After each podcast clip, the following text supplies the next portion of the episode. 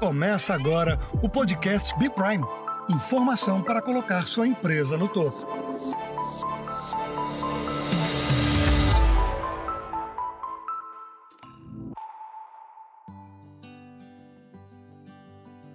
Olá, bem-vindos ao Hashtag B Prime, podcast da Prime Global Service, especialista no mercado de eventos internacionais. Eu sou Gil Hernandes e é uma honra ter você conosco hoje. Neste quinto episódio, vamos falar um pouco sobre branding digital e estratégia de marca na visão consumer-centric, além de abrir panoramas para o cenário pós-pandemia. Portanto, tema do episódio: seja consumer-centric. Olha, eu estou aqui no estúdio com três convidados para lá de especial para esse bate-papo. Primeiro é o Fernando Nunes, Head de Operações da Prime Global Service. Olá, Gil, tudo bem? Obrigado mais uma vez. Hoje o conteúdo é bem bacana e os convidados são bem especiais, hein? Maravilha, Fernando.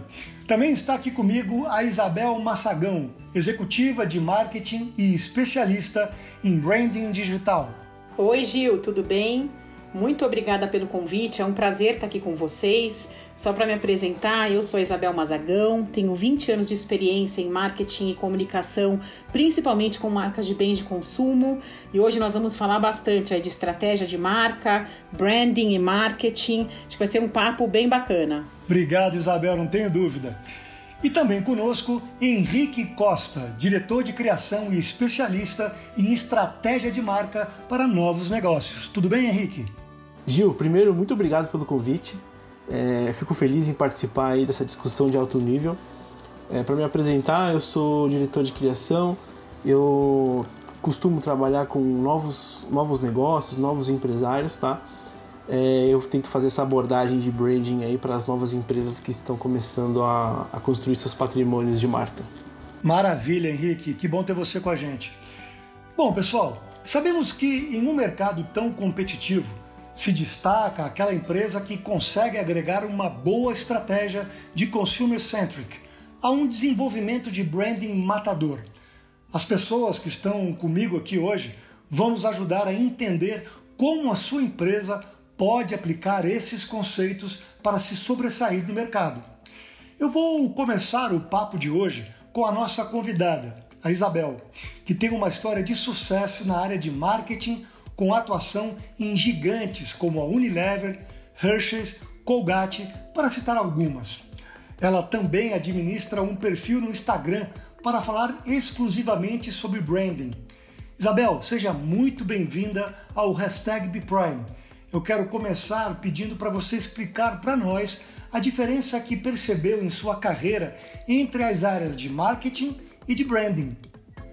Olá, Gil, Fernando, Henrique, tudo bem com vocês? Vamos lá, eu acho que vale a pena a gente começar falando da diferença de branding e marketing antes de eu entrar na minha, na minha experiência propriamente dita. Né? Acho que tem muita gente que tem dúvida sobre isso. Então vamos falando de branding, eu costumo dizer que branding é o DNA, é, é a base da marca. Né? Essa base envolve tudo, desde propósito, que é a razão de ser da marca, os princípios e valores, posicionamento e qual que é o ponto de diferenciação da marca versus a concorrência e também a sua identidade, né? A personalidade, tom de voz. Então tudo isso é o tom de voz da marca e é feito que é o que a gente chama de branding. Já o marketing, né, a gente precisa contar para as pessoas de forma clara e compreensível sobre quem você é. Né? A gente precisa espalhar essa mensagem em todos os pontos de contato da marca, seja ele o produto em si, a própria embalagem, que tem um papel muito importante aí nessa comunicação, toda a comunicação da marca, seja ela feita por um filme de televisão, por redes sociais, né? Qualquer tipo de comunicação que a marca faça, os funcionários, se a marca tem uma loja, se ela tem um ponto de venda, né? O atendimento dos funcionários, o relacionamento com os clientes, né? Até uma simples ligação no 0800, você tem que comunicar a sua marca de acordo com esse DNA que você criou através do branding, né? Com a mesma personalidade, com o mesmo tom de voz, ela tem a coerência em todos os pontos de contato.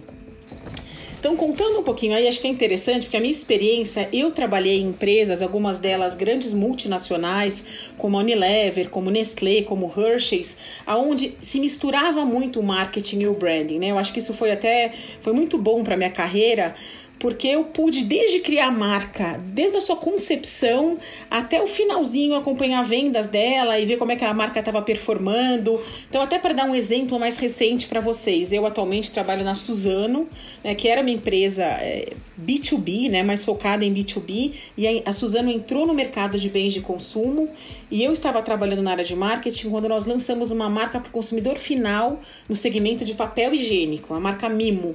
E foi um trabalho muito bacana porque a gente teve a oportunidade desde entender o consumidor, né? Por isso que esse consumer centric é a minha vida, assim, é, o, é a razão de tudo. Eu acredito muito que você tem que ouvir o consumidor e quando você ouve o consumidor, entende as dores dele, as necessidades dele, as chances de você vir com algo vencedor são enormes, né? Nesse caso, a gente foi fazer pesquisa com os consumidores, né? O foco da marca era para o Nordeste do Brasil, entender a concorrência, entender o mercado, para achar uma oportunidade de posicionamento posicionamento para essa nova marca, né? Então, muita pesquisa com o consumidor, como eu te falei, desde esse momento de encontrar o insight até a gente fazer uma proposta de marca e, e pesquisar para ver se estava relevante aquilo que a gente estava trazendo como proposta para o mercado. E nesse caso foi bacana, então essa foi a parte do branding que foi possível fazer nessa empresa onde a gente pôde fazer tudo desde o início. E depois teve toda a parte do marketing, né, dessa comunicação, de levar isso para os consumidores finais desde fazer um filme com agência de publicidade, a embalagem, redes sociais, ponto de venda, que é muito importante também, porque é um produto de, de ponto de venda, né? Um produto de consumo. Então, assim, eu tive, vamos dizer, eu sempre digo que eu tive sorte, né? De trabalhar em algumas empresas onde eu pude criar isso do início ao fim. Mas a gente sabe que não são todas as empresas que trabalham dessa forma, né? Eu posso, acho que vale contar um outro exemplo. Eu trabalhei na Unilever e já trabalhei com várias marcas globais na Unilever, como é o caso da marca Magnum. A marca Magnum, esse, essa parte de branding, do DNA da marca, ela é toda feita fora, ela é toda feita pelo marketing global da Unilever. E, e, no Brasil eu tinha a responsabilidade de ativar essa marca, né? De fazer mais essa parte do marketing e trazer à vida esse posicionamento da marca. Mas eu acho que foi muito bacana porque a gente conseguia lá nessa experiência trazer projetos de relevância local, né? Aliados à estratégia global que o, a, o time de branding global tinha feito, a gente conseguiu trazer alguns projetos muito relevantes localmente. Só para citar alguns, na época a gente fez uma parceria super bacana com a marca Melissa, que foi uma parceria onde as duas marcas agregavam muito, no, no, caso, uma para outra.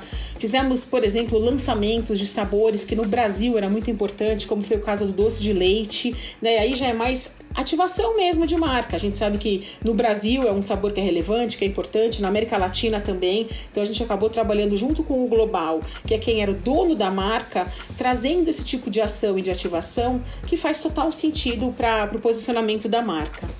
Porém, eu só ia complementar que assim, tem outras empresas onde a gente sabe que não existe essa área de branding, né? Onde o marketing, ele existe muito mais no sentido de ajudar a vender, vamos dizer assim.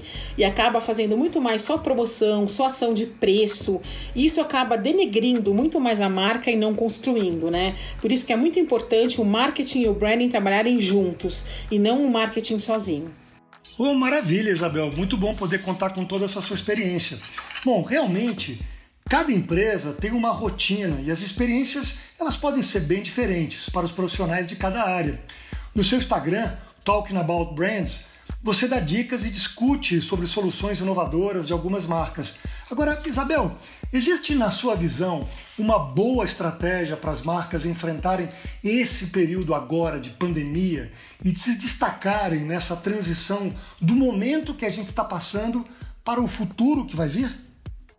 Hoje, eu acho que esse momento de pandemia está sendo muito importante para as marcas mostrarem realmente quem elas são, serem genuínas e verdadeiras aos seus valores. Acho que nesse momento, transparência, empatia e colaboração são as palavras-chave. E nós vemos por aí exemplos de marcas que estão sendo muito empáticas com as pessoas nesse momento, estão efetivamente ajudando e que elas estão em pesquisas de lembrança de marca durante a pandemia. A gente vê que as marcas que estão se destacando são as que estão realmente sendo empáticas e ajudando as pessoas, né? Um exemplo aí, por exemplo, é a Magalu, né? Que colocou no, no aplicativo dela o botão de violência contra as mulheres, para as mulheres poderem denunciar. Então ela foi muito rápida de entender que isso está acontecendo, que estava aumentando a violência contra as mulheres e de trazer uma solução para ajudar essas mulheres nesse momento. Então, assim, digo e repito: transparência, empatia e colaboração. Essas são as palavras-chave nesse momento. E além disso, acho que eu gosto de falar também que assim o digital é muito importante e se tornou mais ainda importante. Então, as marcas que estão conseguindo trazerem mais experiências por digital, é, seja as marcas que já são naturalmente digital, né, como é o caso do Rap, como é o caso do, do próprio WhatsApp, que está trazendo muitas coisas diferenciadas, do iFood, que estão realmente ajudando as pessoas nesse momento que elas precisam, porque elas são naturalmente digitais, como as marcas, por exemplo, de bens de consumo, que estão conseguindo trazer experiência, trazer conteúdo relevante para as pessoas, são as marcas que estão aí se destacando nesse momento de pandemia. Nossa, muito bem colocado, Isabel. Obrigado pela sua visão tão pertinente sobre esse assunto. Bom, Fernando, o que a Prime tem feito nesse momento para se destacar entre os clientes e prospects? O que, que pode servir de exemplo para quem está quem tá nos ouvindo agora? Bom, Gil, como a gente vem falando nos últimos episódios, falamos brevemente sobre alguns assuntos, aqui na agência o foco durante esse período, né, é que lá atrás a gente nem sabia quanto tempo iria durar, mas o nosso foco desde o começo foi sempre entender a necessidade dos nossos clientes e tentar ajudá-los a, a atravessar esse período de uma forma que eles pudessem se conectar, socializar e também, de certa forma, engajar os seus clientes e colaboradores da, das empresas. Né? É, Gil, a gente criou algumas campanhas para clientes que estavam num momento super delicado nessa pandemia, né? nesse isolamento, sem nenhuma receita, a empresa completamente parada. Né?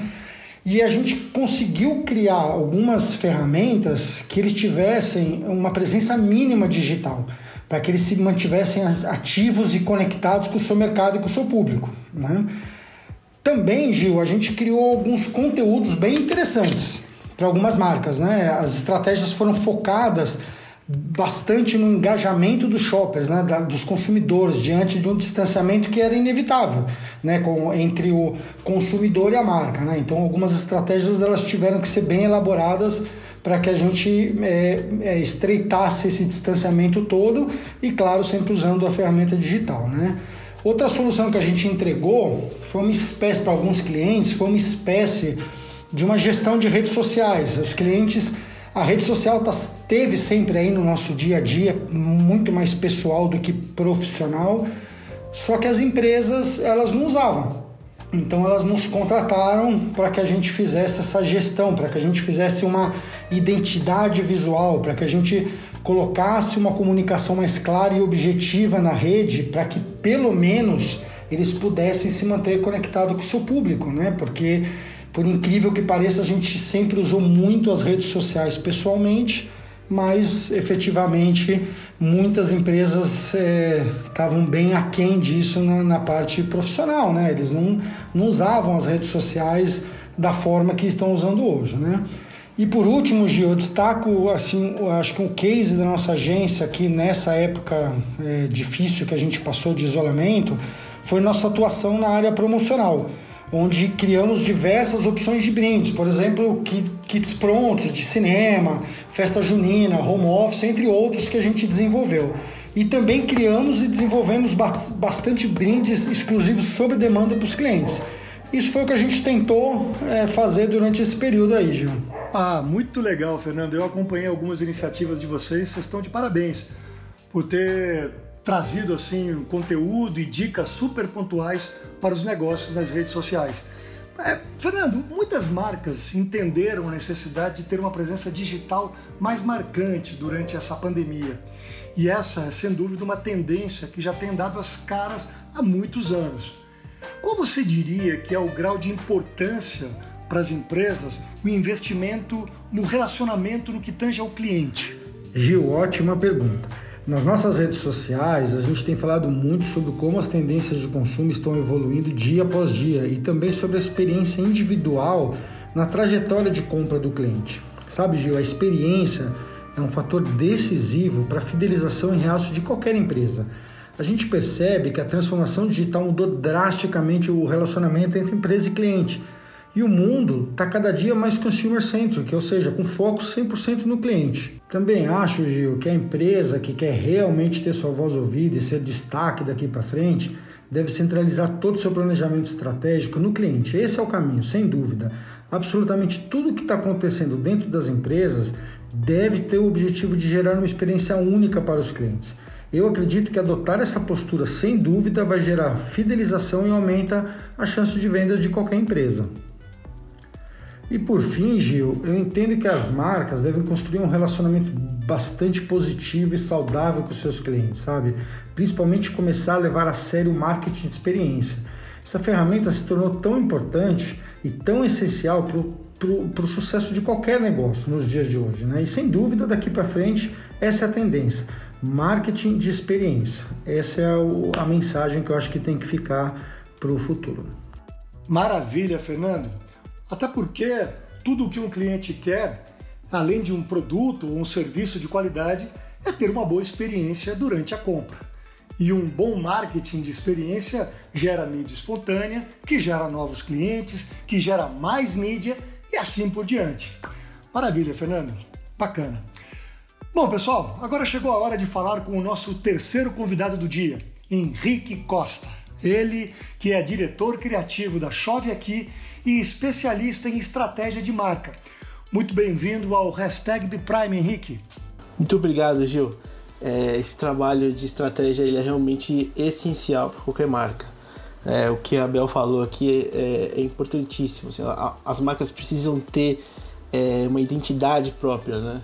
uma maneira de se diferenciar entre as outras. É isso aí. Henrique, é super importante que as empresas saibam como aplicar todos esses conhecimentos que a gente está conversando aqui até agora. A Isabel deu algumas dicas, o Fernando falou sobre as medidas adotadas pela Prime e você é especialista em estratégia de marca. Então me diga, como autônomo, o dono de empresa que está nos ouvindo agora, ele pode usar as informações sobre a estratégia de marketing para criar novos negócios? Olha, Gil, eu diria que é essencial manter uma estratégia consistente, tá? É, sem estratégia, uma marca não é nada. É, não adianta você criar uma coisa nova se você não souber como essa coisa nova vai se portar. Então, é, o que a gente trabalha aqui na Chave Aqui é justamente tirar isso do papel, né? Tentar é, trazer esse, esse, essa intenção, esse pensamento do, do, do novo empresário é, ou, de um, ou de um antigo empresário, mas que quer fazer uma marca nova, trazer isso para o lado do, do, da empatia. Né? Então a gente precisa entender qual é o tipo de público, o público-alvo da marca, né? e fazer um estudo basicamente de, eu chamo de mapa de empatia. Né? Então assim, a primeira, a primeira escolha estratégica ela tem que se basear no que, que as pessoas sentem, no que, que as pessoas é, sonham, é, o que, que as pessoas elas acessam diariamente, qual é o tipo de, de fonte de informação que essas pessoas trabalham, é, qual é a atitude que essas pessoas têm, qual é a força positiva, o que, que, que é aspiracional para esse público. É, e também a gente tem que saber ao mesmo tempo o que, que é o medo do público, o que, que é um antagonismo, né? É, o que, que essas pessoas elas, é, elas é, enfrentam como um obstáculo, como, como um desafio né, diário dessa pessoa. A gente tem que abordar né? Primeiramente, né, o primeiro trabalho de uma marca é, é entender com quem quer falar. Né? Para construir uma narrativa relevante, você precisa saber exatamente com quem você está falando. Muito bem colocado, muito legal o que você está falando, Henrique, porque isso me leva a uma questão da escuta, né, do empresariado, do cliente, ele escutar o seu consumidor, né? Agora, o que, que você diria que é o passo mais importante nesse momento para ter uma boa retomada nos próximos meses, né, passando essa pandemia, a economia retomando o seu caminho e qual é, quais, quais seriam as dicas que você daria para esse momento? Olha, o que a gente está vivendo trouxe mudanças que eu acredito que sejam permanentes no mercado. Os consumidores eles estão muito mais preocupados com como eles vão consumir as coisas. Né? As pessoas estão se aproximando de abordagens mais seguras, de entregas com mais qualidade, É, não adianta você chegar é, entregar uma coisa que é supérflua hoje em dia, né? Que não tem função, que não tem entrega de valor funcional, né? Então eu acredito que as marcas elas devem construir uma narrativa né, e uma entrega de fato com que a pessoa vai se aproximar mais, né? Então se a pessoa, por exemplo, se a pessoa está procurando um, um produto com uma certa funcionalidade, por exemplo, uma conta bancária, é, a, a, esse, esse serviço tem que ser extremamente eficiente. Você tem que garantir para a pessoa que isso vai ser entregue de uma maneira de extrema qualidade e de maneira segura. É, o que eu acho que as marcas elas têm que se preocupar hoje é em apresentar essa segurança, essa entrega, essa entrega segura mesmo do produto que está sendo vendido. Só assim a pessoa vai estar disposta mesmo a comprar o que, o que se propõe. Eu fiz um levantamento algum tempo atrás, né, é, uma pesquisa da WGSN, é, diz que 49% das pessoas elas estão dispostas a pagar mais por serviços e produtos que têm essa funcionalidade tangível, né, que, tem, que passa quesitos de segurança, que passa quesitos de qualidade. Então, as pessoas não deixaram de gastar dinheiro, é, é, só que elas estão tomando muito mais cuidado com o dinheiro que elas gastam. Então, assim, é, uma marca é, hoje em dia ela tem que ser é, ter uma entrega excelente, ter uma entrega transparente para realmente mostrar esses valores para os consumidores. Muito legal, Henrique, até porque novos tempos exigem novas atitudes. Obrigado, Henrique. Essas são dicas muito valiosas para todo mundo que está ouvindo a nossa conversa hoje, não tenho dúvida. Bom, o papo de hoje está muito bom, com dicas de branding, consumer centric e estratégias para novos negócios. Mas a nossa hora está chegando ao fim. Obrigado, Isabel, Fernando e Henrique. Bom, alguém quer fazer algumas considerações finais? Isabel, quer falar alguma coisa? Sim, Gil. Primeiro eu queria agradecer muito pela participação aí no bate-papo, que acho que foi muito produtivo. Queria deixar uma mensagem para vocês que assim é o meu mote que sempre ter o consumidor no centro de tudo é sucesso garantido para qualquer marca. É tudo que vem que parte do consumidor não tem como dar errado. Hoje nós falamos pouco, mas quem quiser seguir o meu canal no Instagram, Talking About Brands, vai ser um prazer ter vocês por lá também. Obrigada, pessoal. Obrigada pelo convite. Imagina, Isabel. Obrigado você por participar aqui conosco. Fernando, você quer falar alguma coisinha? Sim, Gil. É, mais uma vez, obrigado a você que conduziu super bem esse nosso quinto episódio. Obrigado a Isabel por ter compartilhado um pouquinho da sua experiência bem bacana aqui com a gente. Queria também agradecer o Henrique, que é um grande parceiro aqui da agência, está sempre contribuindo com as suas ideias e conhecimento. Até a próxima, Gil. Obrigado, Fernando. Henrique Costa, diga aí as suas palavras finais. Muito obrigado pelo convite, Gil. É, eu acredito que o papo hoje foi muito construtivo, né? Pessoas tão experientes aí dividindo opiniões. É, eu quero dar um recado final é, para quem está começando um novo negócio. É, o, o, consumidor é o centro de tudo e a consistência estratégica também. Né? É, a consistência da estratégia, se você seguir a sua estratégia de tudo direitinho, você vai fazer a diferença, você vai conseguir diferenciar a sua marca no mercado. Muito obrigado e até a próxima. Obrigado, Henrique. As portas estão abertas. Eu tenho certeza que as dicas de hoje vão ajudar você que está nos ouvindo em busca de soluções a dar o primeiro passo na direção certa. Hoje o podcast Hashtag BPrime fica por aqui. Até mais! Quanto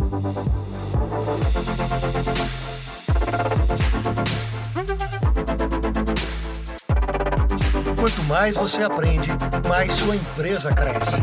Be Prime